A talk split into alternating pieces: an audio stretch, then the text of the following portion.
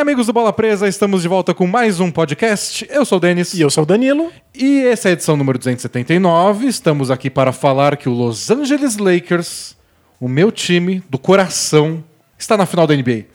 Depois de 10 anos de muito sofrimento. Parabéns. Depois de passar por tanto elenco lixo, você merece estar empolgado. E a o- empolgação está liberada no podcast do Bola Presa. E o Boston Celtics, depois de 10 anos de reconstrução bem pensada, boas escolhas de draft, boas contratações, não está na final da NBA ao lado do Los Angeles Lakers.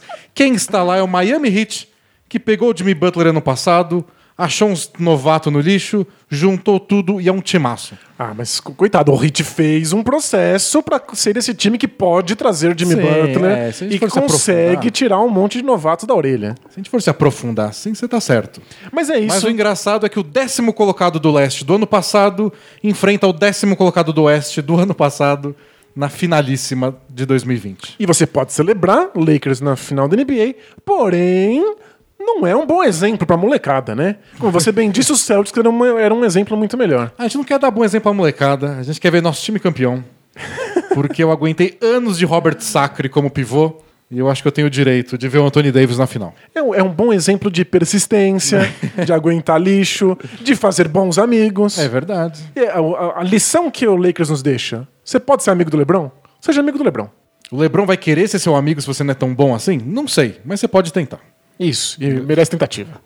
Bom, a gente vai falar do preview da final hoje, então vamos falar de Lakers e Heat, como eles chegaram lá, como eles eliminaram Nuggets e Celtics, então a gente vai se despedir desses dois times e vamos abrir uma pequena exceção, que é falar de um time eliminado não na semana que ele foi eliminado, para falar do Los Angeles Clippers, que demitiu Doc Rivers, notícia bombástica. No finalzinho a gente faz uma discussão rápida, gente- só para dar um... A gente pode falar do Doc Rivers. constar. A gente não pode falar do Clippers. É, o Doc Rivers... A gente é- fala que o time. A pessoa física Doc Rivers a gente pode falar. O time que o Doc Rivers treinava foi eliminado. E a gente tem que falar- abrir uma outra sessão É. pra avisar que você não está ouvindo a gente no dia habitual. Ah, é verdade. o podcast está saindo numa quarta-feira, porque é o dia que começa a final da NBA. Então vamos correr aí para a galera conseguir ouvir. Isso, então vocês ouvirá um preview. E então fique de olho sempre nas nossas redes sociais, tudo. Segue a gente lá no arroba bola presa no Twitter, porque a gente sempre avisa quando a gente vai entrar nos dias meio esquisitos, porque a gente tenta se adequar ao calendário que importa, que é o calendário da NBA. É, a gente vai se adequ- durante a final, a gente vai tentar se adequar a- aos os dias da final. Tem uma- um momento que não vão ter jogos de assim, dia não, acho que dá para gravar lá. A gente Isso. vai se encaixando e vai avisando vocês. Calendário chinês? Calendário gregoriano? Ninguém se importa. Calendário da NBA é o que a gente segue aqui. Bom, antes de a gente começar, Danilo, faça um carinha do jabá sucinto, agradável Agradável. é, e com uma energia lá em cima. Uh! Pra galera querer assinar. Mas como, como agradável e com energia lá em cima é um Eu paradoxo. só tô falando palavras aí que atraem assinantes. Tem coisa mais desagradável do que gente com energia lá em cima? Gente feliz, né? Nossa, não, gente feliz é bem desagradável. de gente feliz. Fico, fico feliz por quem que elas sejam felizes, mas fico desagradado também. Fico com pena de vocês o dia que eu estiver aqui com o Lakers campeão. Nossa, você vai Vou estar estar alegre. você vai estar insuportável, E as mas, pi- mas vai ser fofo. As piadas que gente alegre faz, que não tem a menor graça. Tem graça pra ela. pra ela, só que tá feliz já, qualquer coisa tem graça. Bom, eu vou tentar ser mais agradável do que energia lá no alto, Ok, então. ok. A gente é um blog, bolapresa.com.br, você entra lá para ler nossos textos sobre NBA. E se você é nosso assinante, você pode assinar a gente lá no Hotmart Sparkle. E ainda tá rolando a promoção de, de gratuidade? O gerente tava louco, mandou uma mensagem e falou que vai até o fim do mês. Isso, Então, então, virou pra outubro, acabou a promoção do mês de graça. você tem mais alguns dias para assinar o Bola Presa de graça. E aí você tem acesso a textos exclusivos, mais de 200 textos exclusivos para você. Podcasts especiais, são mais de 70. O nosso Clube do Livro, que a gente acabou de gravar, sobre um livro contando os bastidores da construção do Golden State Warriors. Tem nosso Filme Room, que a gente analisa Ou seja, jogos antigos. Falamos de time eliminado já. Ah, não, a gente Porque- falou, de, falou de time campeão, porque na Campeão do época passado. esses times eram campeões. Para os é. assinantes tem essas, esses carinhos. Isso, então é um monte de conteúdo exclusivo e além de tudo você mantém o Bola Presa existindo, vivo e forte, se dedicando exclusivamente aos playoffs da NBA. Então muito obrigado a você que assina e corre lá para assinar. Se você não assina ainda, você tem 30 dias de graça. Isso, o link tá lá no bolapresa.com.br, tem um botão assine, tem na descrição do vídeo no YouTube, tem na descrição do podcast, onde é que você escute. São várias opções aí para você assinar o Bola Presa. E se você ainda assina o Bola Presa no PicPay, Vai rolar a integração, pode ficar tranquilo, em breve estarão todos mundo, todo mundo juntos, abraçados, Numa festa. virtualmente no Sparkle. Isso. E tem que ser virtualmente para não pegar Covid. É. Quer dizer, outro motivo para não ficar muito feliz e muita energia lá pra cima, Hum. porque o Covid tá aí rolando ainda. Então, É, pois é, você vai ficar. segura. É, Felicidade é alienação nesse momento. É. Aliás, eu vi no, no Twitter a galera. Ah, a NBA chegou no final, na final da bolha, sem casos de Covid. Falei, gente, segura a boca. É, Falta tão calma. pouco. É verdade. Vamos celebrar daqui a pouquinho. Para de comemorar. Mas tá, tá dando tudo certo até agora. Isso, perfeito. Falar de basquete? Bora?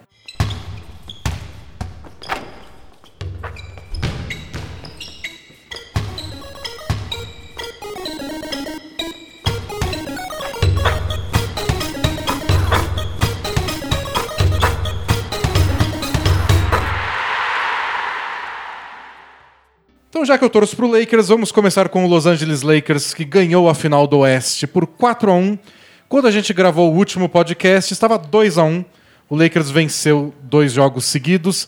Não foi fácil, a série foi muito mais difícil do que indica esse placar de 4 a 1 Achei que foi bem mais tranquilo os outros 4 a 1 que o Lakers fez Sem dúvida, né? contra Blazers e Rockets, porque contra Blazers e Rockets a série começou difícil e parece que o Lakers foi decifrando o quebra-cabeça ao longo da série.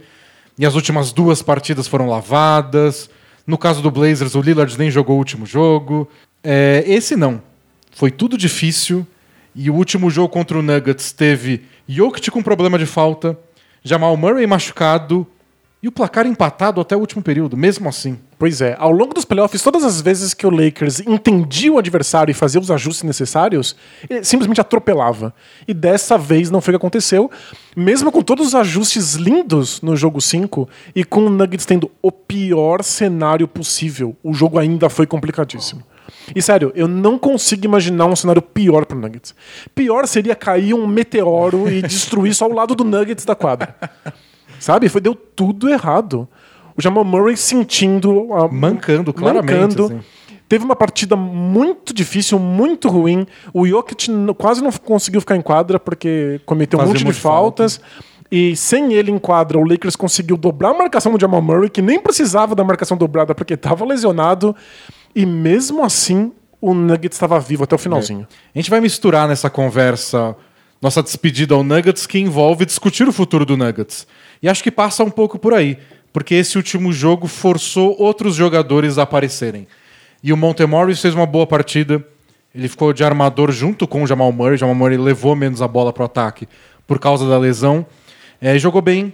Jeremy Grant jogou muito bem de novo. Foram três jogos ofensivos muito bons em sequência, enquanto ele marcava o LeBron James. Pois é. Não, péssimo pro Nuggets. Pior coisa que podia acontecer pro Nuggets. Porque não foram campeões do Oeste e o Jeremy Grant agora custa uma fortuna. Porque todo mundo vai querer o cara que marcou bem o LeBron James e passou pelo LeBron James nas infiltrações. Mas eu acho que eles têm um bom apelo pro Jeremy Grant, que é: nosso time é bom, é jovem, você já é titular aqui, você já sabe que a gente. que você pode ter protagonismo nos playoffs. A gente tem tudo para brigar por títulos nos próximos anos. A gente te deseja aqui, que é uma coisa que os Isso, jogadores é. adoram ouvir. Jimmy E- Butler falou essa semana como isso é importante. E o Millsap tem tudo para ou sair ou voltar por um valor muito baixo, caso ele queira ficar só contribuindo. Então o protagonismo dele deve aumentar.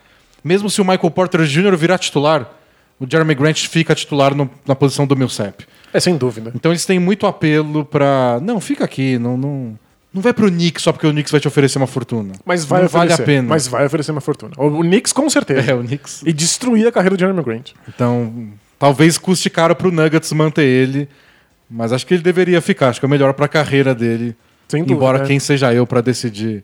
Não, abre mão de dinheiro aí, campeão. Ah, Você já é milionário. É, não, então é sempre perigoso.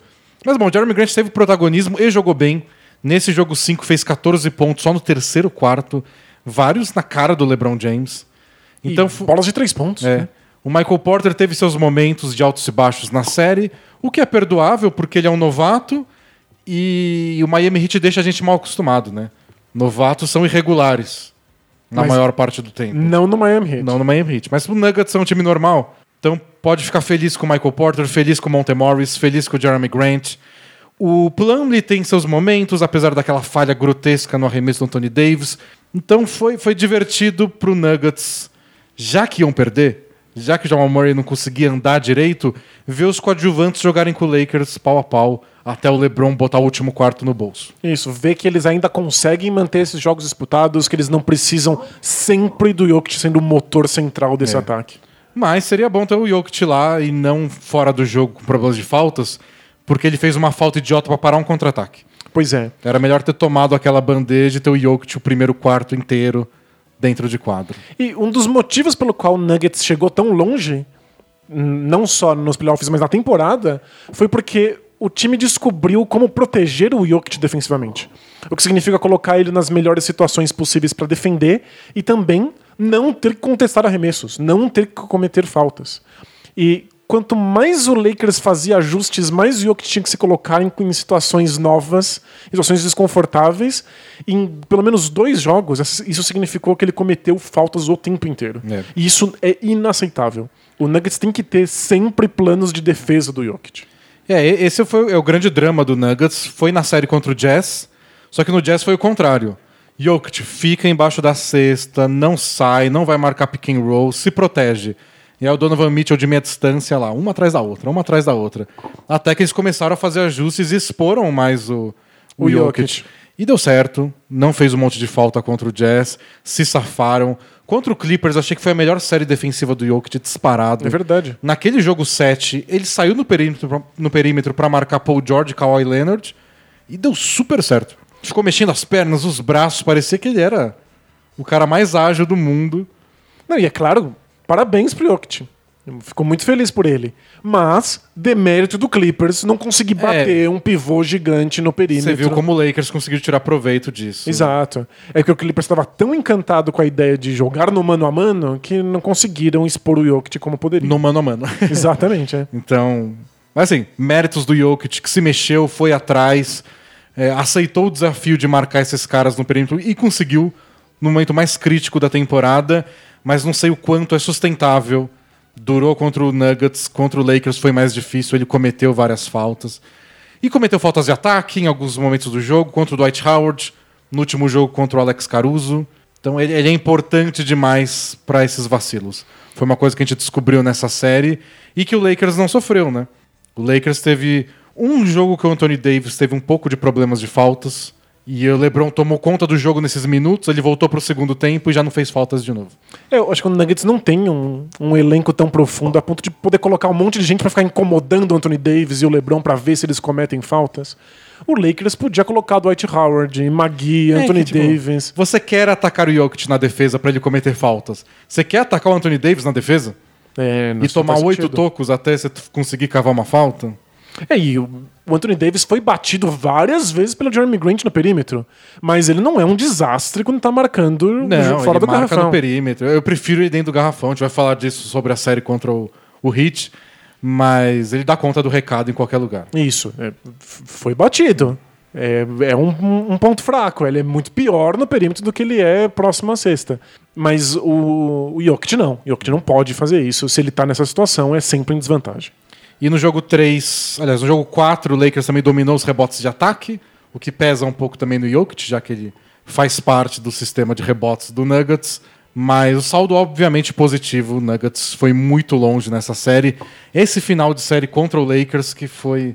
Parecia que o Lakers estava sempre um passinho na frente, não um passo inteiro, porque to- foram todos os jogos disputados. Mas fim de jogo, algum. não o Nuggets não conseguiu parar os contra-ataques do Lakers. É, os contra-ataques foram um problema. Em um dos jogos não parou os rebotes de ataque, faltou conseguir segurar o pacote todo. Isso que o Nuggets não, não deu conta, como deu nas séries anteriores. É, e sai, com- sai dos playoffs o Nuggets com esse gostinho meio amargo de a gente não viu como seria esse time com o Jokic em quadra, com o Jamal Murray super saudável, se a gente teria dado um pouco mais de trabalho. Mas, embora eles tenham ficado perto, o Lakers sempre parecia que estava no controle, ditando o ritmo, ditando como o jogo iria ser jogado. N- não os cinco jogos, mas a maior parte do tempo, eu achei. É, quando a gente gravou o podcast da semana passada, nem tanto, porque os jogos 2 e 3 eu achei que foram os melhores do Nuggets. Mas o 4 e 5 pareceu mais o Lakers sob controle. É, mas eh, as vitórias do Nuggets envolveram, infelizmente, arremessos muito difíceis do Jamal Murray. Embora pra ele tá Mas tudo bem. acontece todo jogo. Tá tudo ok. Mas não dá essa impressão de que o time tá conseguindo os arremessos que quer dar. É, O Jamal Murray acerta arremessos difíceis, mas eu imagino que ele queira dar arremessos muito mais fáceis. E aliás. Não sei, viu? Pare... Ele tá acertando tantos arremessos difíceis. É, Acho que eu ficaria nervoso. Como assim? Não tem um marcador na minha cara? Eu não preciso cair pro lado e usar a mão esquerda e dar uma pirueta? É, foi o jogo 4 que não foi ele que jogou, né? Que foi o Michael Jordan que Isso. jogou. Foi o Michael. Foi Deus disfarçado de Michael Jordan, disfarçado de Jamal Murray. Foi inacreditável. Ele acertou arremessos absurdamente difíceis, como se fosse a coisa mais tranquila do universo.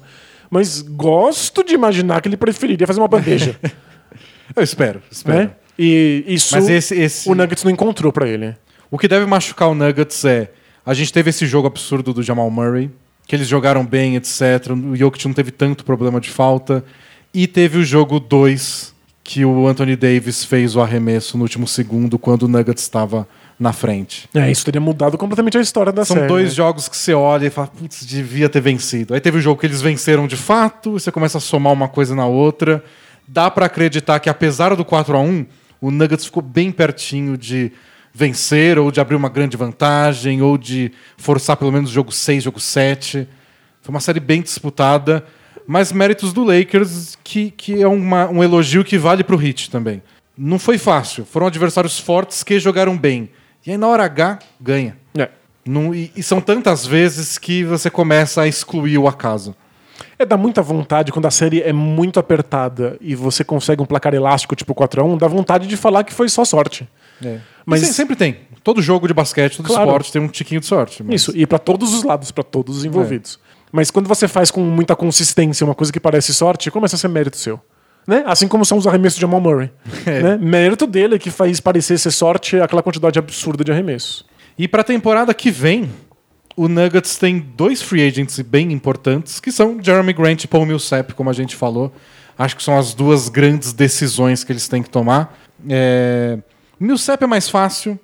O Nuggets conseguiu, deu super certo o plano deles de pagar caro no Millsap, já bem veterano, porque o resto do elenco ainda é muito barato. Agora o Jokic tá caro, agora o Jamal Murray tá caro, agora é a hora de Millsap ou continua por um salário pequeno, Se ele gostar muito da altitude de é, Denver, né? ou obrigado pelos serviços e a gente ocupa seus minutos aqui com Plumlee, que foi o que a gente viu no jogo 5, Plumlee e Jokic juntos. Isso, eles conseguem jogar. Jeremy Grant, que joga vários minutos na posição 4. O que é mais provável se Ou- ele ficar. Com free agent que eles encontrarem, uma troca, sei lá. Acho que essa é uma decisão. E o Jeremy Grant é a decisão do quanto custa. Quanto vale a pena e quanto. Quanto o Knicks pagaria que a gente olharia e falaria. É. Melhor. Passou um não, pouco é. da hora. Pois é, porque o, o Nuggets não pode correr o risco de ter o, o elenco completamente engessado pela falta de dinheiro, estourar o teto salarial, porque é um time que ainda está se descobrindo.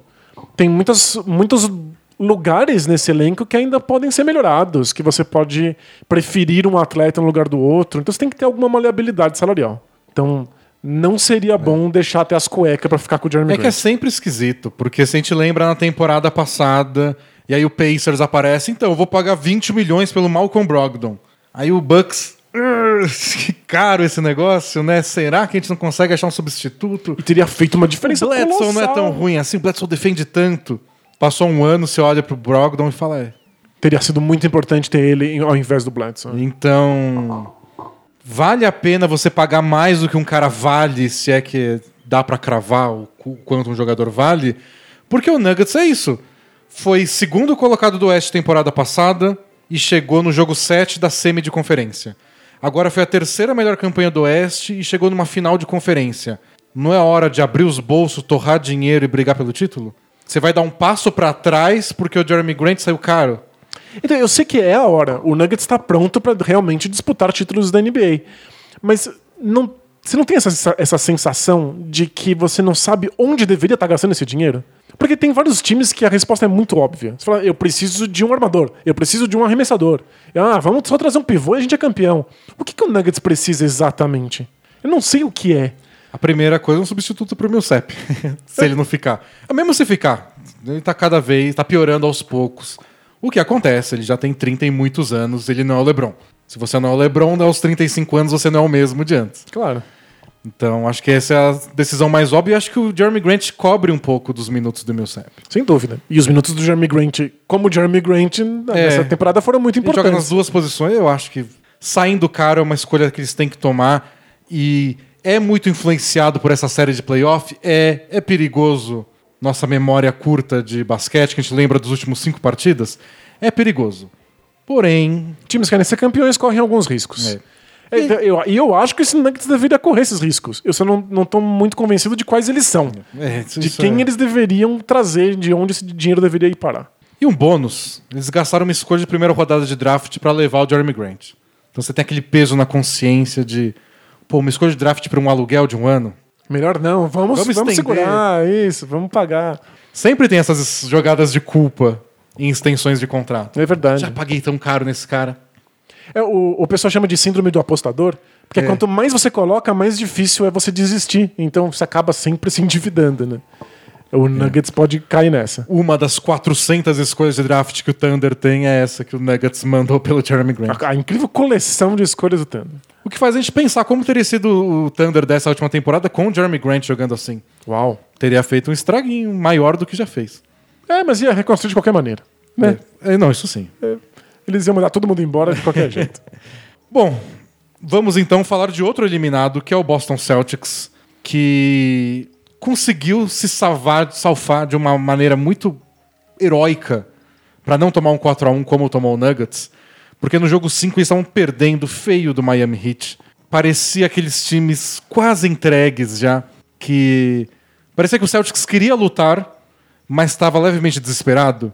Então, ar- errando arremessos livres, sem marcação, Acelerando muito os se arremessos. apressando no ataque, parecia um time desesperado. E aí o Hit abriu 10 de vantagem, parecia sob controle. E aí eles fizeram um segundo tempo, que foi o melhor tempo deles em toda a série. Viraram o jogo, abriram 15, dominaram o último período, que é onde o Hit fazia toda a diferença. Fizeram Jimmy Butler, não Jimmy Butler, então roubaram bola, puxaram contra-ataque no quarto período, forçaram o o Heat a, a cometer turnovers. E aí forçaram o jogo 6. E aí foi, aí, então, gente. Jogo 6, se o Celtics joga bem de novo, tem jogo 7, com eles vindo de duas vitórias. Será que é os playoffs da virada do 3 a 1 Então, e lembrando que esse Celtics teve discussão, gritaria no vestiário, gente tacando coisas, e eles transformaram isso numa virada inesperada de segundo tempo. Então poderia ser que isso talvez tivesse mudado completamente a direção da série. E aí o jogo 6 foi um repeteco. Não como jogo, a gente analisou lá no YouTube, no resumão da rodada, ajustes e diferenças, mas um repeteco da história geral das partidas, que é um time começa bem, o outro começa mal, aí empata, aí vira, aí chega no último período e o Hit passa o trator. É, é a Passa história. É a história do Heat nesses playoffs, né? É impressionante a execução deles em quarto período. Até no jogo foi pra prorrogação, o Hit de repente começa a jogar muito bem, uma, duas, três posses de bola em sequência, aí tem o toco do Adebayo no Jason Tatum. Chega uma hora que, não sei, É impressionante. É. E o Heat consegue fazer isso dos dois lados da quadra. É uma execução impecável defensivamente e, especialmente no jogo 6, o ataque deles foi muito dominante. E, e sabe o que parece isso? Falando um pouco do Hit? É, coisa de time que é campeão, que é rodado, que foi pra oito finais seguidas e tá indo pra nona. O que? Brilhar no quarto período? É que aquele, o jogo tá meio amarrado e falou, gente, deu a hora. Vamos virar a chavinha? Que é, que é o que o Pistons, campeão de 2004, fazia, que é o que o Thunder fez tanto nessa temporada, que a gente colocava nas costas do Chris Paul. Que é o que o Warriors fez nos últimos anos, que é a história do, do Bulls, do Michael Jordan. Que tipo, ó, esse time deu mó suadeira no Jordan, foi mó difícil, o jogo 6, não sei o quê. É, mas no final ele sempre ganha. Você vai ver o jogo, e é um jogo mó disputado, aí chega nos minutos finais, a defesa do Bulls vira uma fortaleza, o Jordan faz um monte de arremesso, Inclusive vários arremessos de último segundo, como a É. gente viu, porque entram pra história. e aí a impressão que fala, pô, eles estão sacaneando a gente. Eles podiam ter feito isso antes. Eles podiam fazer uma varrida de 4 a 0 só com quatro goleadas, mas não, é no último minuto do jogo 6. Eles gostam de emoção, tipo Nuggets. Eles gostam, eles dão Go- entretenimento pra Isso, gente. gosta né? de virar 3x1. Só que o Heat não é um time experiente, não é um time que tá junto há não sei quantas temporadas, não tem o Michael Jordan, caso vocês não tenham percebido. então não é do tipo de time que a gente espera essa virada de chavinha. Mas é o que a gente vê. A gente viu na temporada regular, A gente viu o que fez a gente duvidar do Hit até. Tipo, não é possível que eles vão fazer isso com um monte de novato o ano inteiro. Fizeram o ano inteiro, fizeram na bolha, fizeram nos playoffs, fizeram contra o Bucks, que é a melhor defesa da temporada, fizeram contra o Celtics, que era a terceira melhor defesa da temporada. Então, não sei, parece real bastante É pra gente acreditar pra gente mesmo. acreditar só. É, eu, eu cheguei a comentar no nosso resumo da rodada no YouTube. Eu tenho uma teoria de por que, que o Heat é tão bom no quarto período. O fato de que durante um jogo, ao longo de cada quarto, os times vão tirando as melhores opções do adversário. Você vai tornando aquilo que está dando certo mais difícil de se concretizar. Então, se o Heat está acertando bolas de três pontos com o Duncan Robinson, você marca melhor essas bolas de três pontos.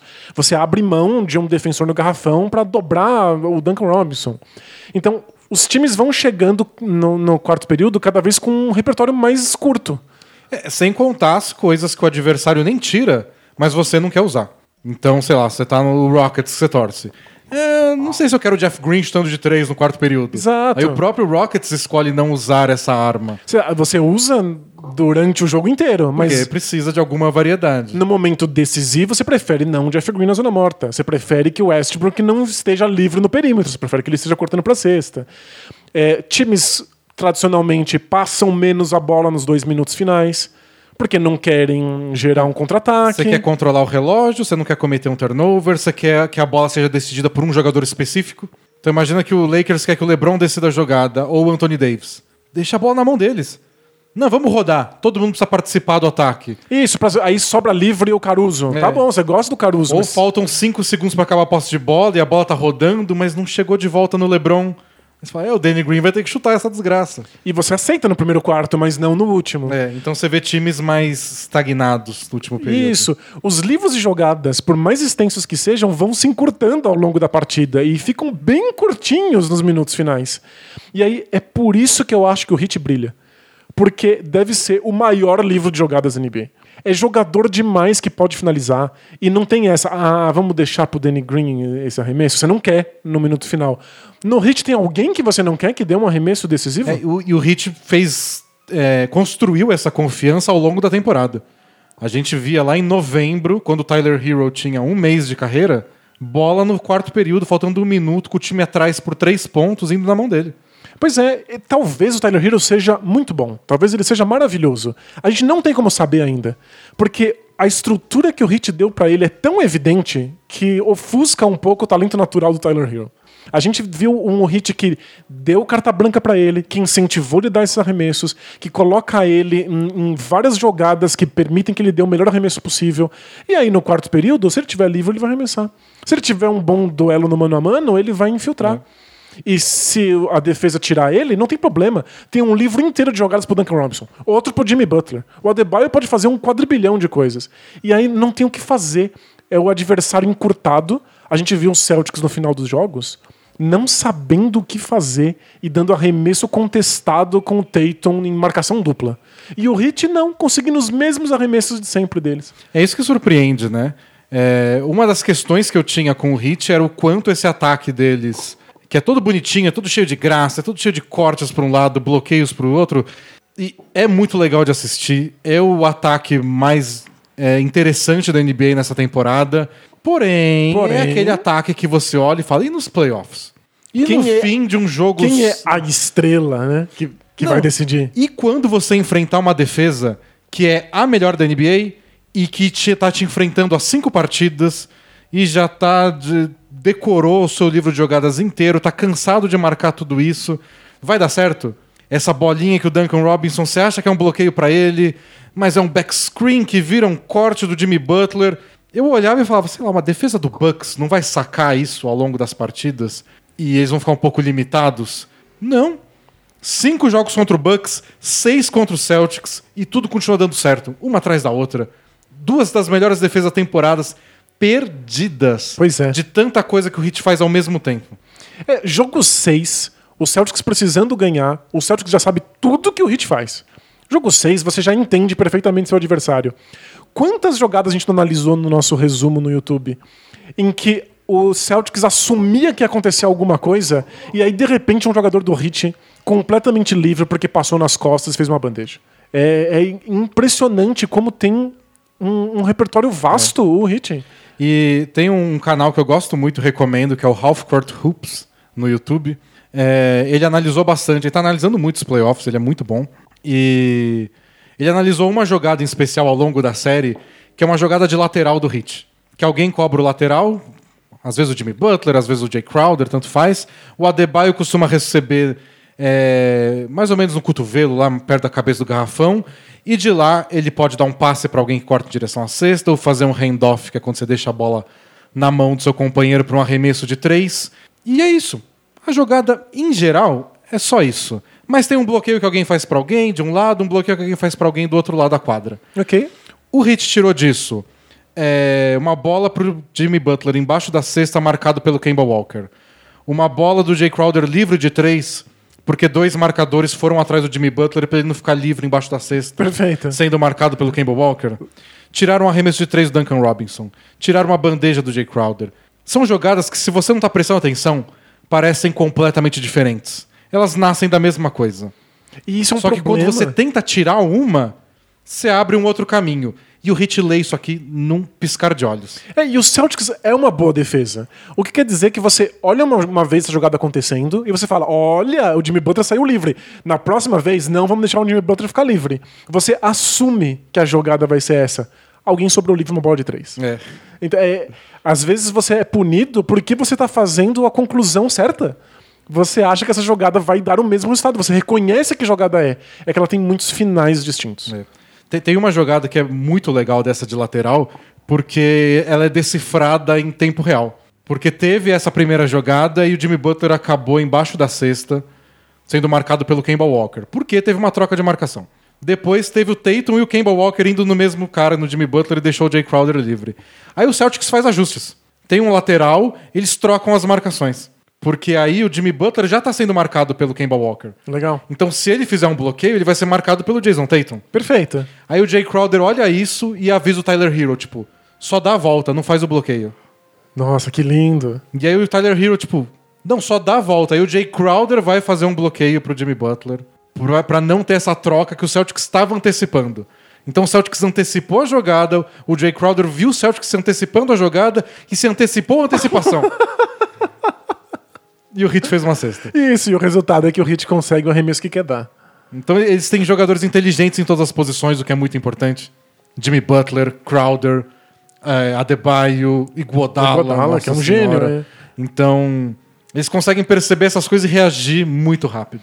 É, e não importa se depois dessa reação o resultado é um arremesso pro Jay Crowder, ou pro Tyler Hero, ou pro Iguodala. Todos eles são jogadores que podem acertar arremessos. Foi uma série muito ruim em aproveitamento de três pontos pro Jay Crowder. Ainda o Jay Crowder, ele é um bom arremessador. Tá tudo bem você continuar criando jogadas pra ele. O Iguodala é historicamente um mau arremessador de três pontos. Menos nos jogos mais importantes da vida dele. É isso. Aí no jogo 6, o Celtics fez ajustes e deixou o Iguodala o mais livre possível no perímetro para tentar parar as outras jogadas do Hit. Resultado, o Iguodala tentou quatro bolas de três pontos, converteu as quatro. Não errou nenhum arremesso na partida inteira. É, surreal. E eu- por isso que eu acho que é um time que vai brilhar em quartos períodos. Muita opção, muito jogador e o Hit não faz... Não, não tem nojinho de finalizar com qualquer jogador do elenco. Sabe, se for o Kelly Olynyk na quadra, que viu um pouco tempo de quadra nessa série contra o Celtics. Você não quer um arremesso de três pontos do Olynyk? Eu quero. Ele é um dos mais É. especialistas da NBA na posição. Engraçado que teve uma jogada, acho que foi na bolha, mas durante os jogos de classificação, que chegou nos minutos finais e o, o Heat perdeu. Na última posse de bola, porque foi um turnover e o Jimmy Butler tentou um passe picado no meio do garrafão pro Dragic. O Dragic não, não pegou a bola, interceptaram o passe. Turnover. O Heat não conseguiu nem dar o arremesso final para tentar virar o jogo. E naquela hora eu pensei, tipo, até mostrar o pessoal que acompanha o Hit mais de perto. O, o Hit faz essa jogada o tempo inteiro.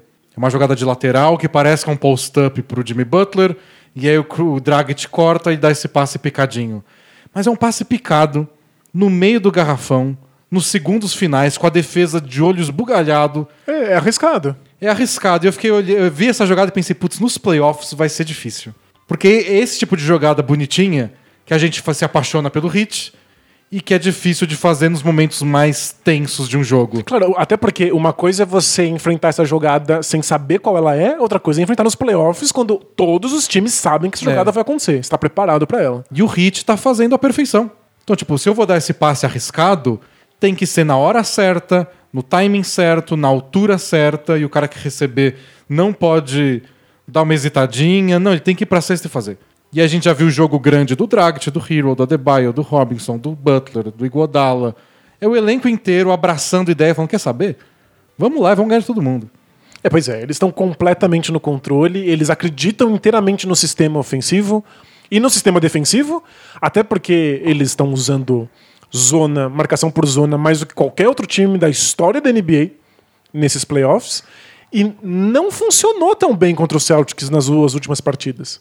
No jogo 6, não funcionou em absoluto. O Celtics fez muitos pontos, tirando nos cinco minutos finais. Pois é. Mas a defesa por zona do, do Hit foi acreditada, foi seguida à risca até o final da partida, mesmo que não estava funcionando. Então, tipo, é um time encantado com o que está fazendo, é um time que acredita no Spoelstra. É, é, é bonito de ver. E o fato de que eles executam tão bem um modelo tão complexo é mérito desses jogadores. É tipo, é muita gente inteligente. É, como é que você tira a sorte grande de que um- o seu armador, que você nem usava porque estava no banco, é o Dragic? É outro que tá jogando muito melhor desde que voltou a temporada do que jogou antes. Pois é, mas ah, o fato de que tem tantos jogadores ao redor dele rendendo muito fazem o Dragic agora ser importante. É. E como é que você tira a sorte grande de que o Adebayo é um excelente passador e que tem uma excelente visão de quadra? Você draftou bem. É, parabéns pro draft, parabéns pra sorte, mas parabéns pra um sistema ofensivo que usa todo mundo. É, tira o melhor de todo mundo. Isso é bem legal. É. E voltando ao Celtics, que é o que deu início a essa conversa, a gente não falou tanto deles. O Celtics é um time, pensando para a temporada que vem, completamente engessado. Eles estão mais ou menos no limite da folha salarial. Eles têm uma opção de. Acho que o Cantor tem um player option, quer dizer que ele pode escolher ficar lá ou virar free agent. Ele tem que dar uma cheiradinha no mercado, ver se ele ganha mais em outro lugar. Mas tem tudo para ficar. É, o Thais tem uma opção do time, então eles devem optar pro Thais ficar, até porque é um contrato muito baixo. E tem o player option do Gordon Hayward, que é: Gordon Hayward, você quer ser free agent e ir para qualquer time, ou você quer 32 milhões de dólares? Isso, um dinheiro que ninguém nunca mais vai te dar na história da sua carreira. E aí o que o pessoal discute é se talvez o, o Celtics não pode fazer um acordo com o Hayward. Do tipo, não pega esses 32 milhões e em troca você vira free agent e a gente dá um contrato de 5 anos. Bem mais barato, mas a gente garante que você tem mais 5 anos de carreira. Que para um cara de 32 anos, ele tem 31, é bem legal. Isso, voltando de lesão, né? Então tem todas essas questões. Talvez ele queira pensar na longevidade da carreira. Em vez de 32 milhões agora e sabe-se o que lá ano que vem, Toma aí 50 milhões ao longo de. é os Cinco 60, anos. 70 milhões ao longo de 5 temporadas. né? Então, especula-se que o Celtics pode fazer isso, mas de qualquer forma eles vão pagar uma grana boa pro Gordon Hayward na próxima temporada, o que significa que é bem possível que o time do ano que vem seja basicamente esse, mais novatos, que eles têm três escolhas de draft. Perfeito. Então eu não sei se uma troca aconteça aí, uma troca bombástica e difícil de fazer para bater salário, porque provavelmente eles não vão querer abrir mão nem de Smart, nem de Jalen Brown, nem de Tatum. Que É, troca é essa que você vai fazer? Você abre mão de quem? Porque tirando esses caras, são todos salários muito baixos. É. E aí quem quem você recebe tem que ser um salário baixo também. Então o Celtics está nessa posição de que é muito provável que o time do ano que vem seja igualzinho. Eles não vão mandar embora o Brad Stevens, porque obviamente ele é muito bom. Então você- tem que analisar o que aconteceu agora e só confiar que pode melhorar do mesmo jeito. Isso. E pr pro desespero de muitos torcedores do Celtics que passaram a temporada inteira querendo um outro pivô. E aí eu passei a temporada entendendo que era. o seu time trocar o único pivô. Isso, é. Quem precisa de pivô né, hoje em dia? Mas eu passei a temporada achando que o receio dos torcedores do Celtics era simplesmente o fato de que o pivô deles não é uma estrela.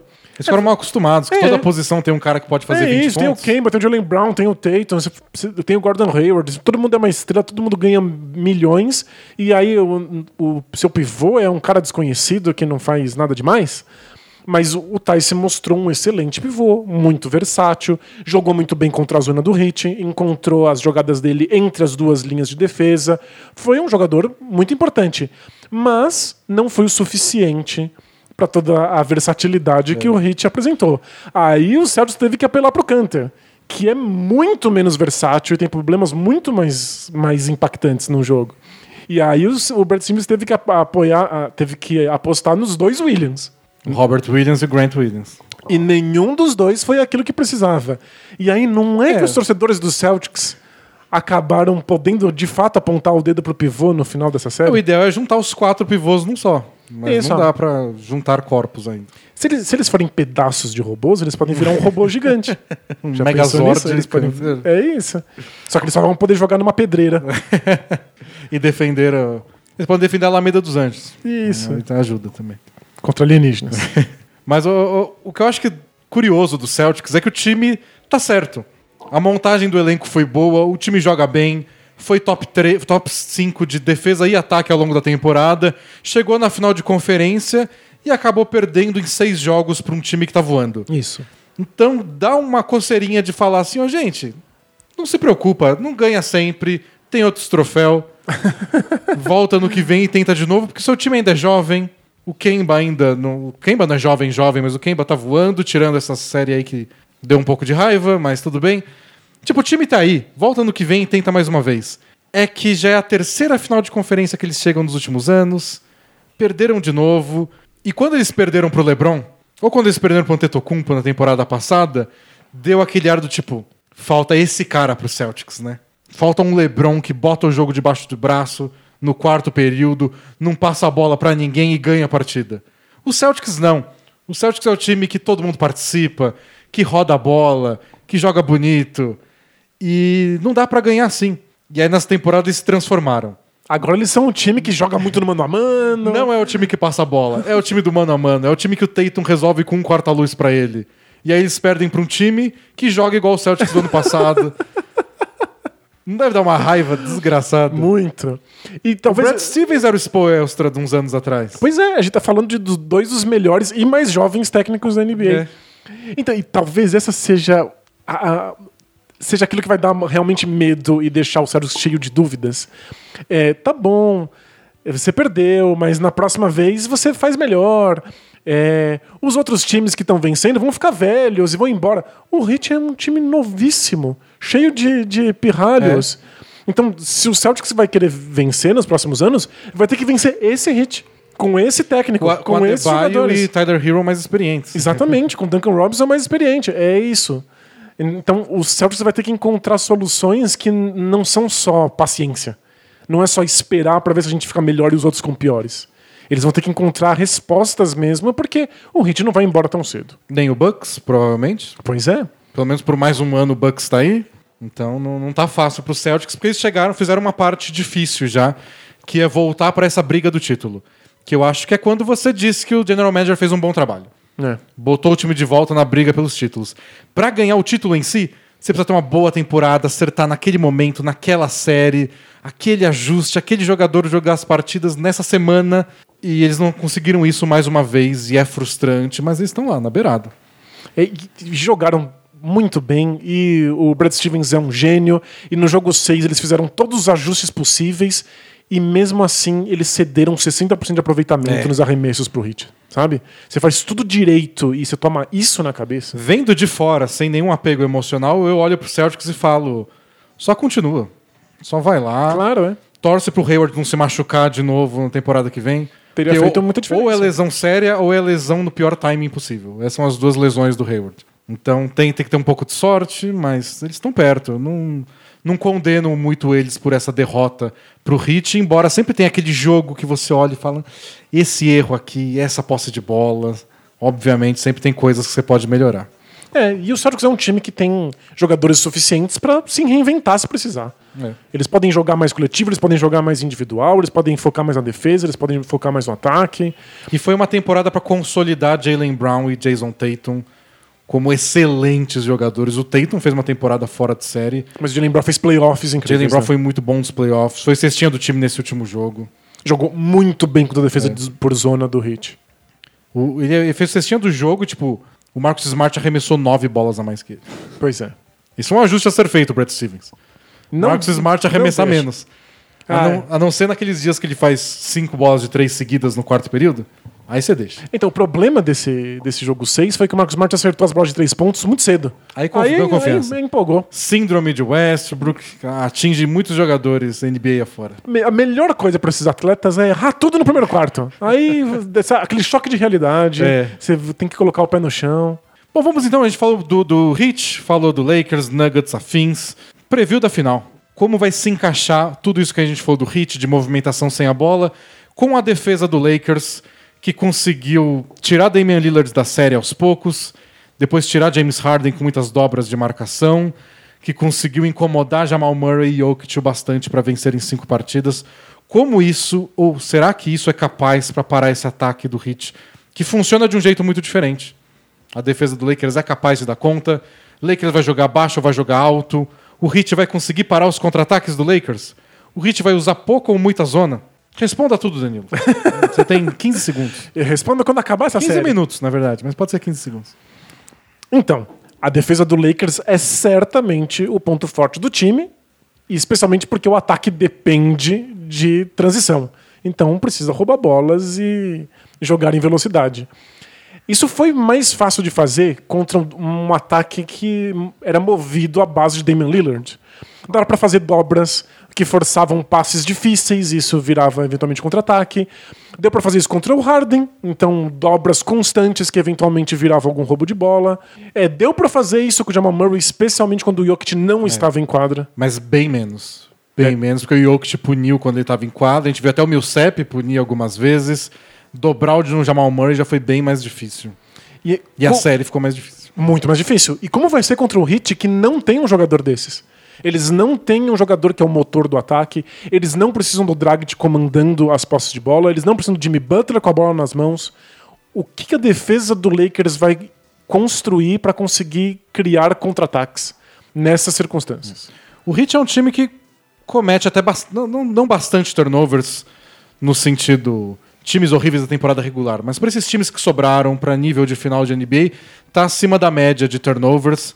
É uma coisa que eles vão precisar é, se controlar ao mesmo tempo que não tirem muito o espírito do ataque deles, que é esse de movimentação, muitos passes. É, faz parte É normal que bola, tenham né? erros. Claro. É, Então a defesa de transição deles não é das melhores. O Lakers tende a punir isso.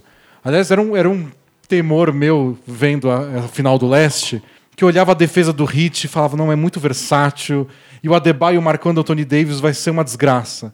Por outro lado, se o Celtics ganha, o Lakers não tem contra-ataque. É porque o Celtics é a melhor defesa de contra-ataque da NBA. O Celtics não erra, e quando erra, tem cinco caras de volta, assim, suga a defesa de volta deles. Nossa, deu tanto desespero na série contra o Raptors. Então, nossa, eu não sabia. Tipo, eu olhava pros dois times e só vai ser uma desgraça, dos dois jeitos.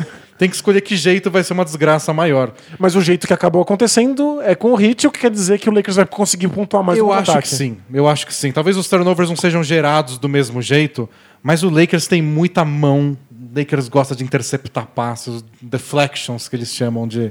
Desviar a bola. Você desvia a bola, você atrapalha. Então acho que o Lakers pode ter esse poder de incomodar mais o ataque do Heat, o que a gente viu de tempos em tempos.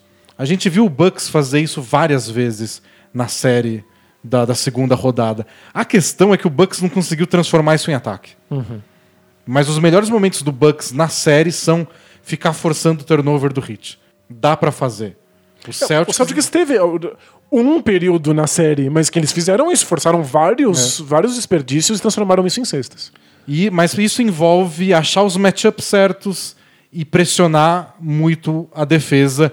O que quer dizer, às vezes, que a pressão não vai dar certo, você vai tomar a bola nas costas. Porque o pick and roll é do Dragic. Então a marcação não pode ser em cima do Dragic, mas é de quem puxar um pick and roll com o Adebayo. Então vamos montar em cima deles pro passe pro Adebayo não ser tão fácil. E a cobertura no Adebayo vai estar lá. Alguém vai ficar livre, alguém vai cortar por trás. Se o Lakers não conseguir evitar esse primeiro passe, o segundo e o terceiro vão gerar uma cesta fácil. Então é arriscado, pode gerar turnovers, mas pode gerar cesta fácil do outro lado. Eu quero ver com que intensidade o Lakers faz isso. Se o Lakers faz sempre, o Lakers pode escolher "Vam- vamos fazer isso contra o Hero, mas não contra o Dragic. Faz sentido. Com o Jimmy Butler, mas não contra sei lá o quem mais. É, e uma coisa que o Lakers fez muito bem contra o Rockets: escolher os momentos pra fazer isso. Fazer no fim dos 24 segundos, não no começo. Isso, isso já faz, já faz muita diferença. Então acho que essa escolha de quando. Porque é uma das grandes marcações que você tem que fazer. Esse pick and roll que nasce do handoff do Adebayo. E que é muito difícil de marcar. E provavelmente imagina o Heat explorando isso se o Lakers jogar alto. Então o Dwight Howard vai marcar o Adebayo, já veio o McGee vai marcar o Adebayo. Você puxa o Adebayo lá pra fora, faz esse handoff pro, pro já veio o McGee. Se troca a marcação, tem que marcar alguém baixo. Isso aí, você tá explorando o Dwight Howard e McGee no perímetro. Se dobra é alguém livre. Então talvez isso force o Lakers a jogar mais baixo. Mas se você força o Lakers a jogar mais baixo, quem vai marcar essa jogada é o Anthony Davis. Isso. Você quer atrair o Anthony Davis para sua jogada preferida? É, você quer o Anthony Davis marcando o Adebayo? Ou você quer dar um- algum mismatch pro Adebayo poder É. enfrentar, né? Então talvez o ideal seja ter o Dwight Howard lá e usar essa jogada de vez em quando, não querer tirar o Dwight Howard de quadra. É, fa- faz muito sentido. Então eu acho que é uma decisão importante do Heat de como tentar explorar isso e de como o Lakers vai responder.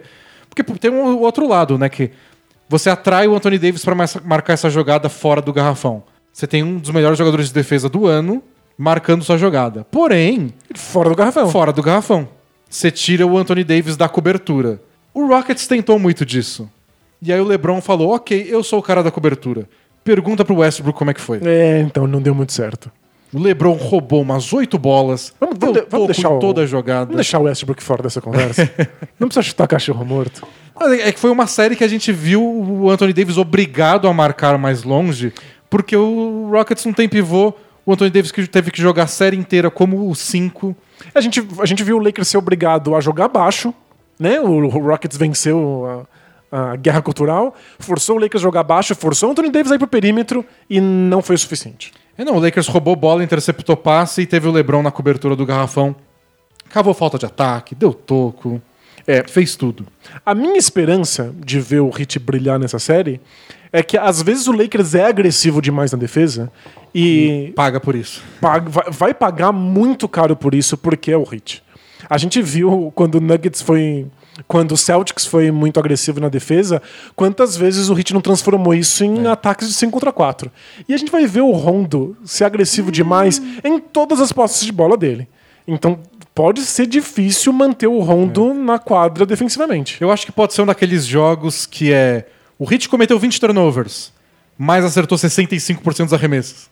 É, pode Qual ser. lado da balança da, da gangorra vai pesar mais? Tipo, o Lakers vai aceitar sofrer mais arremessos sem marcação pra tentar forçar mais erros? É uma decisão também de intensidade que o Frank Vogel tem que tomar. E uma coisa que eu acho que pode pesar a favor do Lakers na defesa é quem vai marcar o LeBron James. Jimmy Butler parece um nome óbvio, Até porque o Jimmy Butler não É. precisa participar do ataque. mas historicamente o Jimmy Butler não tem muito sucesso contra o LeBron. Parece no papel que é legal porque ele é um cara físico, mas na prática ele é muito baixo. Estatisticamente, é, Então- não tem bons números. Na época de Bulls, teve uma série de playoff Bulls e, e Cavs com arremesso de três no último segundo do LeBron na cara do Jimmy Butler. Mas não só por essa jogada. Não, não é um matchup fácil pro Jimmy Butler.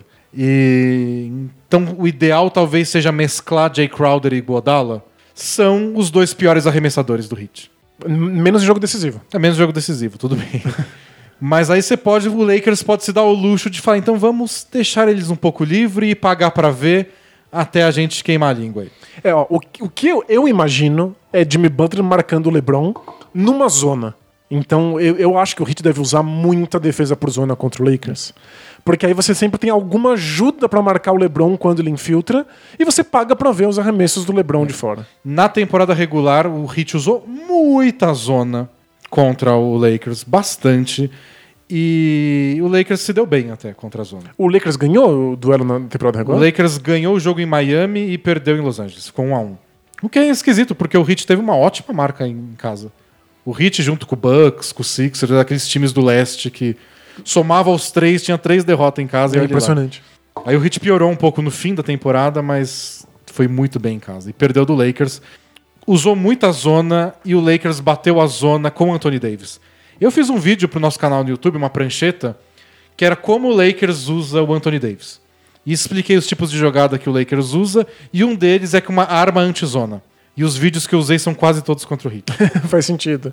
Porque o Anthony Davis pode receber a bola entre as duas linhas defensivas e pra ele é um arremesso muito bom.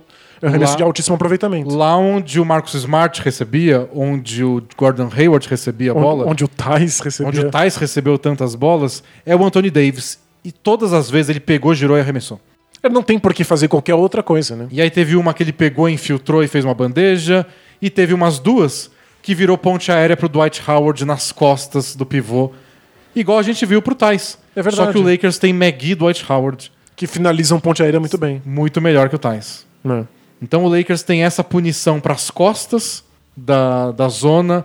O Lakers tem dois arremessadores de zona morta, que é o, o Caldwell Pope e o Danny Green. O Danny Green é arremessador que arremessa e erra? É. E o Cadel Mas- Pope tá tendo um playoffs incríveis. Mas eu acho que o Heat deve usar a zona e paga E a- pra ver esse arremesso na zona morta. E a gente viu o Celtics tentando infiltrar, e assim que tentava infiltrar, ganhavam arremesso na zona morta. né? Então o Lakers deve ter esse espaço para Anthony Davis operar no meio da quadra e os arremessos de três da zona morta. Talvez o Heat pague para ver nos momentos que o LeBron esteja mais quente. LeBron infiltra, LeBron infiltra, LeBron infiltra. Ok, agora é zona. Agora é o Anthony Davis que vai bater a gente. Agora é o Caldwell Pope da zona morta que vai bater a gente. Isso, esse é o mundo ideal. né? Não o LeBron infiltrando de novo.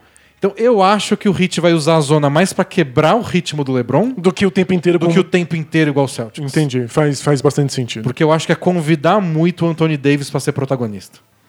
É, o... Talvez o encaixe ajude o fato de que o Heat pode vencer duelos individuais defensivos. Né? Se o Jimmy Butler segurasse o LeBron, ou pelo menos atrapalhasse o LeBron e o Adebayo fizer uma marcação muito boa no Anthony Davis, Só não tomar 30 pontos dos dois. Isso. Ao mesmo tempo. já é o suficiente. E você usa a zona, às vezes, pra quebrar o ritmo e forçar uns arremessos da zona morta e dobra a marcação eventualmente quando, quando for necessário. E acho que vai ser um tema importante nos dois lados, pensando também nas faltas. Porque o Adebayo é tão decisivo para fazer o ataque do Heat funcionar. É passe na cabeça do garrafão, é handoff, é ele levando a bola da defesa pro ataque. E o Anthony Davis cava muitas faltas, né? Aí você pensa no Anthony Davis fazendo aquelas jogadas que ele recebe a bola, vira pra cesta e fala: Eu tô indo pra cesta. Se você quiser tentar me parar, boa sorte. E assim que ele cava uns 12 lances livres por jogo, o Adebayo não pode fazer um monte de falta nisso. É, mas é, o Adebayo... Ele é bom o bastante pra não fazer, Sim, mas, mas, é é um risco. O Heat teria que usar outros jogadores pra marcar o Anthony Davis também. A gente Quando- vai ver Crowder, a gente vai ver Godala nele, certamente. Quantas vezes a gente não vê um cara que é o ideal pra marcar o outro e guardam isso pro segundo tempo? Porque você não quer desgastar, você não quer correr o risco de fazer muita falta. E o Adebayo é ideal pra marcar o Anthony Davis. Mas ao mesmo tempo, será que a gente. É tipo a gente vendo o Adebayo é o cara ideal pra marcar o Antetokounmpo. E eles botavam o Jay Crowder lá, o máximo que der. Enquanto o Jay Crowder conseguir segurar o Antetokounmpo, a gente não gasta, entre aspas, o Adebayo nele. É, tem, tem que gu- guardar o mana o É. quanto você conseguir. Agora o Crowder dá conta do Anthony Davis? É, acho que certamente vai ter as chances deles de tentar. Então, acho que esse é um duelo individual, não só interessante pelo duelo em si, mas pra ver se o Hit busca esse duelo individual ou se vai pra zona, etc e tal. É. E eu imaginava que a gente veria muita zona, porque o Lakers não é um grande time de arremesso de três pontos. E que quanto mais zona o Hit usar pra povoar o garrafão, mais dificuldade o Lakers vai ter. Especialmente na meia quadra, que o Lakers é muito ruim na meia quadra. Uma vantagem que o Lakers tem em relação à zona é que enfrentou muito ao longo da temporada. Vários times que É usam uma defesa pouco, bem óbvia, né? usam pouco, usaram contra o Lakers porque eles não têm arremessadores, a gente quer tirar a infiltração do LeBron, etc, etc. É, talvez a gente veja um box and one, talvez a gente veja uma defesa por zona com um jogador É. parado exclusivamente no Anthony Davis. Aí né? seria o Hit fazendo algo que nunca fez. Porém, é final da NBA, arrisca aí, vamos ver. É, é, é uma O Spoelstra defesa. não tem medo de inventar. vai ter que ser uma defesa criativa e vai ter que punir o Lakers por jogar agressivo na defesa e dar o mínimo de contra-ataque possível pro Lakers finalizar. E pro Lakers eu acho que vai ser um desafio encontrar os quintetos certos para funcionar tanto no ataque como na defesa, porque a combinação mais disruptiva da defesa é Rondo e Alex Caruso. Os dois são infernais. Eles ficam metendo a bola, interceptando passe, quebrando jogada, cavando falta de ataque. Eu acho os dois ideais para deixar o ataque do Heat menos fluido.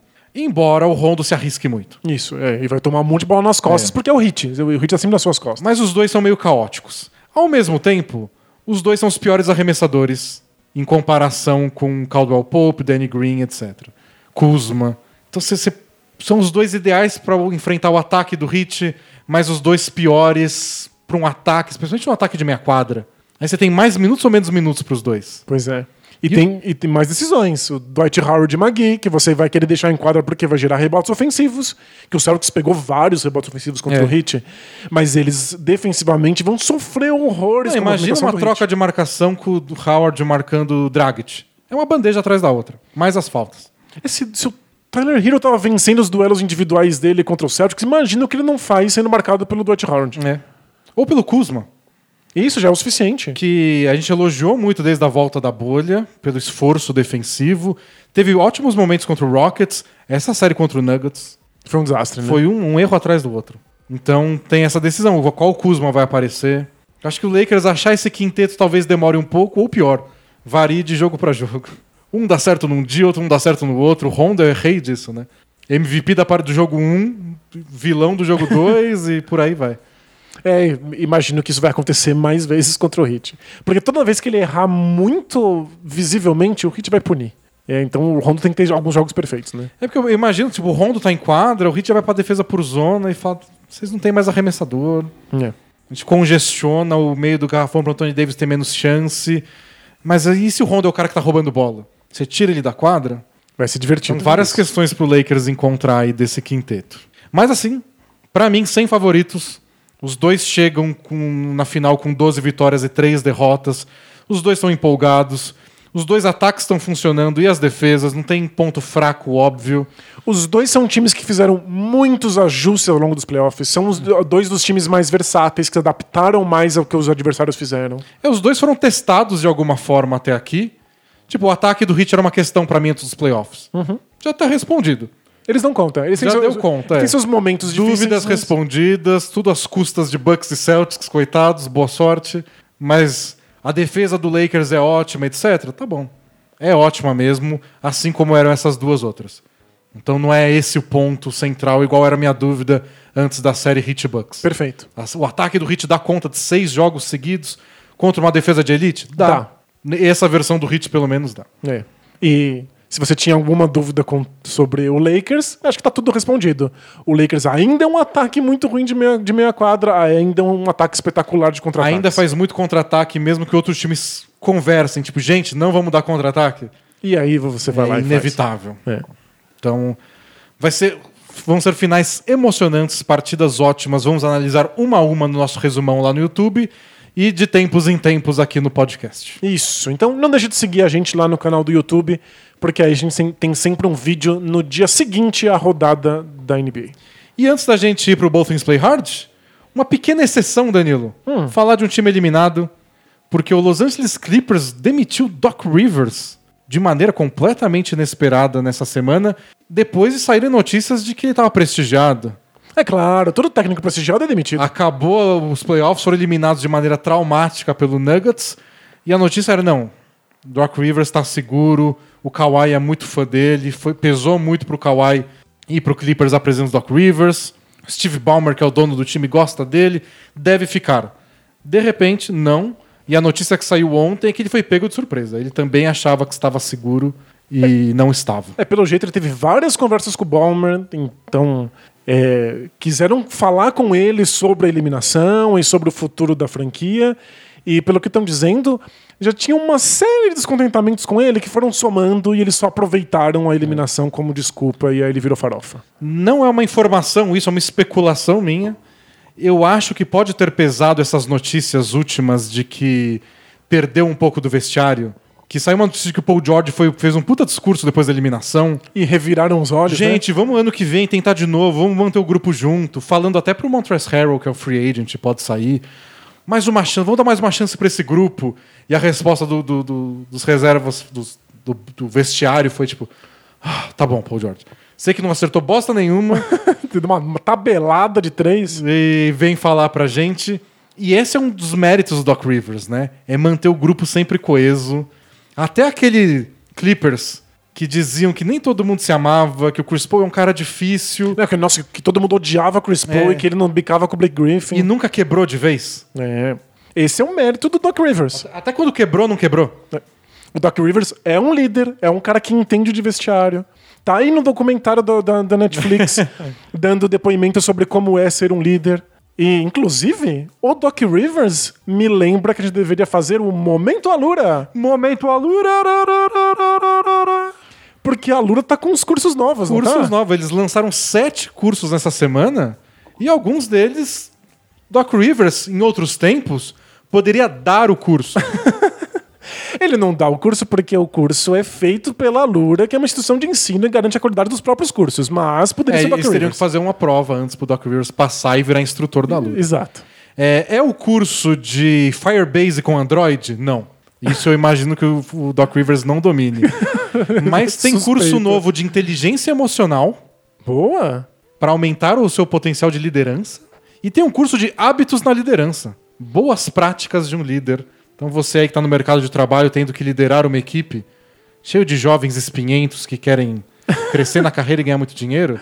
E que, como o Michael Porter, não obedecem nada, querem É. quebrar tudo porque eles querem brilhar sozinhos. Quero participar mais. Isso. Vai lá, faz os cursos da Lura, coloca isso no seu currículo, catapulta sua carreira, se torna um profissional melhor e faz o que o Doc Rivers faria. Porque o Doc Nos bons tempos. Nos bons tempos dele. Mas tá aí o Doc Rivers dando entrevista para documentário para falar como, como é ser um líder, como é comandar um vestiário. Esse é o tipo de curso que faz você chegar lá. É, rola umas reciclagem pro Doc Rivers aí, Alura? Tem que ser rápido, porque falaram que o Sixers já tá interessado, que o Pelicans tá interessado. Então tem que ser uma reciclagem relâmpago antes da próxima temporada. Se o Doc Rivers quiser, tem 100 reais de desconto do Bola Presa. Isso, ele vai lá no alura.com.br barra promoção barra bola presa e para ele 100 reais é muito é, é- é pouco em dólar, né? Nossa, não dá pra comprar um café do Jimmy Butler. É, então, é uma pena. Mas ele tem desconto e você também tem se usar o link. Façam as contas aí, porque um café do Jimmy Butler custa 20 dólares. O café que ele vende no quarto dele da bolha. Dá 100 reais? Talvez um pouquinho mais, tá aumentando. Tem dia que sobe. Talvez 100 reais não pague um café do Jimmy Butler. Mas a gente não tá na bolha, a gente não paga café do Jimmy Butler. Então pra gente 100 reais é muito e faz sua, sua matrícula na Lura. Pô, e aposto que o Jimmy Butler fez algum curso na Lura aí de empreendedorismo. Você viu como é que, que legal que o Jimmy Butler faz? Você compra um café pequeno, é Hum. 20 dólares. Sabe quanto custam dois cafés pequenos? É. 50. mas é. Mas é. Você quer dois, paga mais. Mas posso comprar um, tomar, depois comprar outro? Não Isso sei. não são dois. Não sei como ele julgaria isso. Não faz nenhum sentido. Ele é o rei, é que ele tá anos luz à frente. Nossa, tipo senhora, Warriors. não, eu preciso fazer esses cursos da Lura pra entender a mentalidade do Jimmy Você Butler. acha que entende de negócios, Jimmy Butler tá seis passos na sua frente. Mas ele sabe que o público dele ganha em milhões também, de dólares. Claro. Isso, isso é inteligência emocional Então também. eles pagam o Big Face Coffee, que é o nome da marca Que absurdo. do Jimmy Butler. Pô, tá aí, tá se adequando ao seu público. Mas voltemos ao Clippers, que não tá feliz como o Miami Heat. Não tem cafezinho que salve, não tem mais Doc Rivers no comando. Será que. te- Eu imagino que tenha tido conversas também envolvendo o Kawhi Leonard. Então, o que dizem é que a diretoria do Clippers conversou com o Paul George e com o Kawhi Leonard e que depois anunciou a demissão. Então, no mínimo, eles deram um aval. No mínimo, eles avisaram e viram a reação, né? Exatamente. é. E aí, como não veio reação nenhuma do Kawhi Leonard, porque o Kawhi Leonard não tem reação, eles acharam que tava tudo bem. É, Ele tem várias reações. O, o mundo ao redor não percebeu nenhuma. E isso é verdade. Nós não Então, somos é. bons bastante. Ele certamente ficou feliz, triste, empolgado. O rosto dele não mudou. Isso aí a gente não E sabe. aí o Balmer deve ter olhado e falar: Ok, pra mim é um sim. Acho que tá- ele tá ok. Mas nossa, que decisão que o Clippers tem que tomar agora, porque como a gente comentou no podcast da eliminação, é mais um ano de contrato garantido de Kawhi e Paul George. E eles têm que botar um técnico que faça funcionar imediatamente. Eles não têm um centavo sobrando no teto salarial. Eles vão ter que contratar jogador usando a exceção, então é só pra tapar o fundo do banco. Mas o elenco tá pronto mesmo, né? Então, e o elenco tá prontíssimo, o que quer dizer que o- você tem que pegar um técnico que saiba trabalhar com o elenco que já tem. Você não vai pegar o D'Antoni, que vai querer mudar um monte de coisa pra fazer o elenco funcionar. Ah, seria legal, eu veria. Bom, eu assistiria qualquer coisa com o D'Antoni. Eu viria o reality show do D'Antoni. Eu, eu viria ele comandando um canil. Corram, corram. os cachorros iam correr. É isso. Cachorro adora correr. Imagina ele, ele comandando um restaurante. Que divertido. Corre. Ele comandando uma ref- reforma de, de um apartamento. Mas é isso, o D'Antoni tá sendo D'Antoni cogitado. Channel, né? Eu- nossa, assistiria. O D'Antoni tá sendo cogitado pro Sixers, já estão falando que ele vai ter que trocar um monte de jogadores Ah, no Sixers. obviamente. Então o Clippers não vai ser esse time. Não pode fazer grandes mudanças. Ou Comprom- o Paul George. Não vai conseguir. É, não, no momento. Se a gente for que o pessoal tem memória curta pro Jeremy Grant, também tem pro Paul George. Pois é, e- o Paul George é uma grande estrela, é um baita jogador, já foi um dos melhores jogadores da NBA, teve uma temporada difícil, playoffs medonhos. Só isso. Mas então o Clippers vai ter que trabalhar com o que tem, comprometeu todo o futuro da franquia para ser Pra campeão. isso, Tem que ser campeão uma na próxima decisão temporada. gigantesca que eles tomam agora. Eles Eu- têm que acertar. É o pior cargo do planeta. Tipo, nem- tá bom que você tem grandes chances de ser campeão. Só tem que chegar e ganhar tudo. Isso, mas é, tipo, não, não vale a pena. Não, não vale o estresse. E o Doc Rivers é, ele é o técnico do Clippers sério. O Clippers sempre foi uma franquia fracassada, que mal ia pra playoff, Amaldiçoada. amaldiçoada. E quando ele chegou lá, o objetivo dele era transformar a franquia num algo respeitável. Isso ele conseguiu. Montou grandes times, porém faltou sucesso nos playoffs. Então, ao mesmo tempo, ele é o grande técnico da história do time e também tem umas derrotas traumáticas no currículo. Todas, né? Nas- Qual temporada não teve uma, derrota trau- traumática? Na soma disso tudo, o Clippers achou que era melhor a hora de começar de novo. É, e é perfeitamente compreensível você ficar frustrado com o Doc Rivers e querer mudar quando você não tem mais tempo. Tipo, ah, na próxima temporada talvez você tente uma coisa diferente. Não, não pode ser talvez. Agora tem que dar certo. E o Doc Rivers não deu certo por muito tempo. E é isso, já deu de time eliminado. Vamos para o Both Things Play Hard responder perguntas dos nossos ouvintes, leitores, assinantes, é, entusiastas. que mais eu posso falar? É, pessoas de bem, pessoas Amigo. boas de, A de, de bom família brasileira. então, taca a vinheta. Are we having fun yet? Both teams play hard. Both teams play hard. It's not supposed to be easy. I mean, listen, we talking about practice. Not a game, not a game, not a game. We talking about practice. I want some nasty. Both teams play hard. Both teams play hard. God bless and good night. A primeira pergunta é do cara legal. Olá, D&D, tudo supimpa? Supimpa. Acredito que vocês já tenham discutido a demissão do Doc Rivers. Acabamos de fazer isso. Acabamos de falar. Mas queria perguntar sobre a repercussão na mídia americana. Vi muitos jornalistas defendendo o Doc, mas em geral o principal argumento é de que ele era um cara legal. Não defendiam dizendo que ele fez um bom trabalho nessa temporada ou que não merecia ser demitido. Ressaltam algumas qualidades, como a importância dele no caso do Donald Sterling, que é o antigo dono do Clippers que foi flagrado num áudio mais racista do que já sabiam que ele era. Todo mundo sabia que ele era racista, mas ele conseguiu ser mais. Conseguiu ser mais e com provas, e ele liderou o time né, na, naquela época. É, o ativismo e a relação com os jogadores. Mas muito pouco sobre se ele é um técnico ideal para esse time ou se teria condições de levá-los ao título. Enfim, fiquei curioso e fiquei pensando. Vocês acham que existem certas características dos técnicos e jogadores que costumam ser mais bem vistas pelos jornalistas? Como se o cara é estudioso, se é gentil com a mídia, se rende boas entrevistas, etc. Acham que isso pode se sobrepor à análise mais objetiva das qualidades técnicas? É isso, valeu e abraço. Boa. É, eu acho que não se sobrepõe, porém eu não acho que os, os jornalistas estavam falando disso. Eu acho que eles só estavam deixando claro. Porque o... Doc Rivers é um cara que realmente é muito solícito à mídia, ajuda muito o trabalho dos jornalistas, sempre dá entrevista, responde todos os assuntos e tem esse papel importante nos bastidores. Sempre, sempre defende todos os atletas que ele consegue do time dele, É. em qualquer tipo de comentário ou entrevista. Então eu achei que foi mais no sentido de, pô, esse é um cara legal, é um momento difícil da carreira dele, é um cara legal. Não. Eu acho que não separa uma coisa da outra. Quem é de fazer análise, fez análise.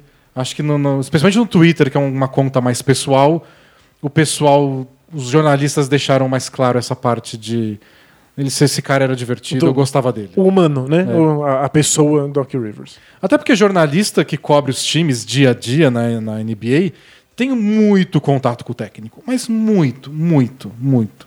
É entrevista antes do treino, entrevista pós-treino, é entrevista pós-jogo, é entrevista no meio do jogo, é entrevista depois do jogo. Jogadores aparecem aqui a colar, alguns fogem do vestiário, naqueles minutos que a imprensa pode entrar no vestiário.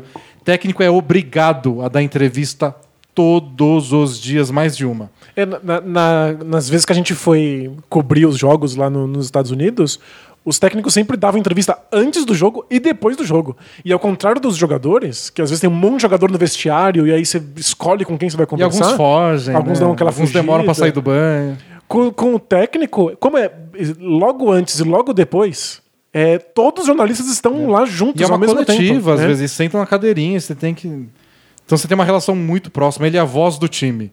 Assistentes não dão entrevista, general managers são poucos que dão entrevista, às vezes eles liberam um dia ou outro. O técnico é a voz do time. Então você cobre alguma equipe na NBA, você está falando com o técnico todo dia. Quando alguém é demitido, você tem reações a isso. Pode ser ainda bem não aguentava aquele cara, ou pode ser assim, tipo, pô, ele é legal. Perfeito. E dito isso, comentar estilo de técnico, se é bom ou se é ruim, o que, que ele faz, qual a identidade dele no time, é muito difícil. O técnico aparece muito pouco, a gente fica tentando encontrar indícios do que um técnico gosta ou costuma fazer, mas não é todo técnico que a gente tem como falar, não. Até porque os técnicos são rostos de comissões técnicas muito maiores. Verdade. Próxima mensagem é da namorada que só queria um pão de queijo, parte 3. Olá, D&D, tudo bem? Tudo bom. Meu nome é Jaqueline e já tive duas mensagens lidas por vocês. O primeiro foi do pão de queijo frito do Masterchef no podcast 161. Com a ajuda de Lembra? vocês, meu namorado finalmente atendeu meu pedido. Boa. O segundo e-mail, no 186, foi para contar do nosso casamento e as dificuldades de fazer a lista de convidados. Pois bem, Lembra o médio? quase dois anos se passaram e estamos grávidos. Ah, que lindo. Coisas da quarentena, risos. É, faz parte. É, ainda é início e não sabemos o sexo do bebê, mas já estamos pensando nos nomes. Caramelo. De menino, continua Jaqueline, já escolhemos.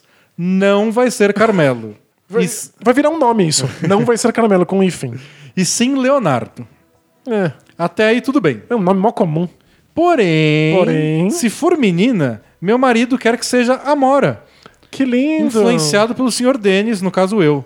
E quando fala pra família, diz que um amigo distante colocou na filha e ele gostou. Ai, que fofo. Você é um amigo sim, distante. o amigo distante é você. Muito Ó, bonitinho. Que legal. E eu falei, né? Já é a segunda mensagem que a gente chega, que a gente lê a respeito disso. Tô me achando o influenciador. Olha, você digitou influência de nome de bebê. Toda a Amora que eu conhecer nos próximos 30 anos, eu vai vou achar falar, que não, foi- então. Veja bem, fui eu. Tô no aguardo da sua conta de pai no Instagram. É, e aí ela continua. Eu acho lindo a Amora, mas minha amiga de infância sempre falou que esse seria o nome da filha dela. Não acho justo eu usar, somos, somos muito próximas, mesmo ela morando hoje em outro país. O meu pedido para vocês, influencers, é convencer meu marido que a Amora não vai rolar e sugerir nomes de meninas porque estamos precisando. Obrigada e vida longa bola presa. Usa Amora. Tá tudo bem. Ou, ou conversa com a amiga. Você ficaria magoada? É, olha, tô grávida. É uma menina. Primeiro, não, não precisa queimar tutano sem saber se é uma menina. É verdade. Isso, calma lá. Espera ver se é menina mesmo. Isso, aí depois você estressa. A gente não sabia que nome dá pra nossa filha. Se fosse menino, a gente não sabia que nome dá. A gente não decidiu nada até fazer o teste. Veio o teste, era menina, não pensamos nisso. Isso, que ótimo. Não tem que, não se tem um que dia a queimar a gente cabeça. tiver outro filho, se for menino, a gente lida com isso. Boa. Então, se for menina, você pensa, mas entra em contato com a, com a amiga, fala, Conta, a historinha. Pensa fala- que divertido ia ser ter duas amigas, a Amora e a Amora. Pois é. E ela tá morando fora? É, dela não vai ser Amora, vai ser Amora. Amor, ou Amorra. Amorra. Não sei onde ela tá morando. Amorra, se É, for na Amorra. França. Então, conversa com ela. Ou Talvez, se for na Alemanha, vai ser... talvez ela ache divertido ter duas amiguinhas aí com o mesmo nome. Acho que você não precisa descartar de cara. Isso. é, Fala que você vai dar Amora, mas o apelido vai ser diferente. É, vai ser Tabata. Mas você tem sugestões de nome? Caso não dê certo, caso ela não queira a Mora, você tem outras sugestões de nome? Tem um monte, porque... Você já, já parou pra, pra pensar que só nome de mulher é bonito? Sim. É É impressionante. impressionante como nome de homem é tudo ruim. Tudo feio. Tudo lixo. Eustáquio. É. Bartolomeu. Um abraço para todos os Eustáquios e Bartolomeus que estão nos escutando. Que Ainda são, são nomes pomposos que dão elegância, parecem nomes da nobreza. Que faz sentido no século XVIII. Isso, parece que todos os nomes masculinos são velhos, né? Menos Carmelo. Car- Carmelo é, é super tendência. Eu tenho dois nomes de menina que eu gostaria de dar para uma possível futura irmãzinha da Mora. é, e minha mulher não aceita. É. Por enquanto. E não insisti muito, porque, né? Tá nem grávida, então nem sei se vamos ter irmãozinho pra Amora. Mas é Lavanda Não. e Celeste. De nada, de nada. Podem usar à vontade. Você só, você só pode dar nome que seja funcione pra outras coisas que não sejam nomes? É isso? Eu acho legal, acho bonito, diferente, exótico. Olha, Celeste é bem legal. Não é legal, Celeste? É, la lavanda você vai ter que me convencer por mais tempo. Lavanda é o máximo. E minha mulher gosta de um livro onde a personagem principal tem um porquinho de estimação, uma porquinha de estimação que chama Lavanda. Jura? Foi melhor ainda. Quando a, quando a menininha descobria, a filhinha descobriu que tem uma porquinha lavanda na história. Isso, nada melhor do que dar um nome de porca pra sua filha. Ah, mas não é qualquer porquinho. mas tá aí minhas dicas. Celeste e Lavanda. Agora que eu acertei com a Mora, tô me achando. Não É. comentem, é pra eu continuar me achando. É, eu, só, eu só teria sugestões de nomes tradicionais. De verdade. É, Maria. né, eu gosto de Júlia, gosto de Diana. Diana, né. por causa da Mulher Maravilha. Certamente. Ajuda. E eu gostava muito de Valentina há 500 anos atrás, mas agora todas as mulheres chamam Agora, é, Valentina. você perdeu o time. Infelizmente, passou. Algum influencer deu o nome de Valentina e pegou. Alguma novela, não deve ter tido uma novela. Não, acho que não. Eu não lembro de nenhuma Valentina em novela. Mas a Amora eu me inspirei numa novela, então. Qu- Qual foi a novela? Sangue Bom, acho que chama. Eu, não sei porque eu perguntei. Eu acho que é, não sei. É, mensagem do Thiago Martins, nossa próxima pergunta. Manda. É, Olá, D&D, tudo beleza com asterisco? Com asterisco de pandemia. Espero que sim. Gostaria de compartilhar algo que me incomoda um pouco com vocês. Hum. Então, ó, me chamou de influencer, fiquei me achando, agora críticas. Boa, manda bala. Que são as piadas que vocês fazem com o Kawhi Leonard. Eu sei que é algo bem trivial e talvez incomode poucas pessoas, mas eu sinto que podem haver algumas crianças barra adolescentes que são introvertidas como Kawhi Ok. e que não praticam esportes por achar que não pertencem ao meio, por não fazer o que os demais fazem, como não comemorar quando ac- acertam uma cesta e coisas do tipo. E por algum acaso elas começam a acompanhar basquete, descobrem o Kawhi e finalmente encontram alguém que se identificam dentro do esporte. Ok. Alguém que, que, que é como eles, que não precisou mudar sua identidade e que mesmo assim é um dos melhores no que pratica. E então essa criança barra adolescente percebe que muitos dos comentários que fazem sobre o Kawhi são piadinhas sobre ele não ter, ser robô, sobre ele ser um robô, não ter sentimento e coisas do tipo. Então chega à conclusão de que não adianta ser um dos melhores no que você faz se você for diferente. Ainda continuará sendo alvos de piada. Sendo que essa criança barra adolescente pode acabar se sentindo frustrada por isso e talvez não queira continuar no esporte. Porque ela não é nem tão boa quanto o Kawhi e ainda vai ser motivos de piada. Eu sei que poucas pessoas introvertidas gostam de basquete. Por quê? Não vejo, acho mentira. não faz nenhum sentido. E talvez menos ainda conheçam bola presa. Bom, Também acho. Acho que isso ok. Poucas pessoas poucas conhecem bola presa. É. É, mas se uma que seja conseguir continuar no esporte sendo o Kawhi como sua maior inspiração e principalmente não mudar sua identidade para isso, já valeu a pena. Enfim, era isso. Conheci vocês faz pouco tempo e tenho gostado muito do trabalho. Obrigado pelos resumos da rodada no YouTube e vida longa bola presa. Valeu? É, não é uma coisa meio tradicional a gente falar e vangloriar atletas que são frios, que não, não demonstram expressão? Eu acho que a galera valoriza muito até. Muito? Mais do que tirar sarro. E é sempre um tirar sarro não pra rebaixar, né? É só porque é muito curioso. Isso, e, e- e é- às vezes é um tirar sarro meio super-heróico. Do tipo, o cara é um robô, ele não treme no- nos momentos É. difíceis.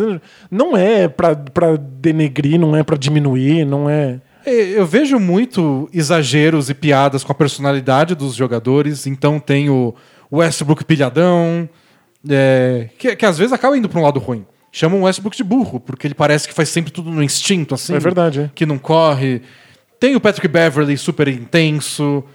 Tem todos os tipos de, de personalidades que a gente exagera porque eles são pessoas públicas, porque eles exageram, porque eles sabem que são pessoas públicas e querem passar essa imagem. Tem isso, e vai virando um personagem, e é- é- tende ao caricato, a O gente é caricato. alimenta a essa imagem dele.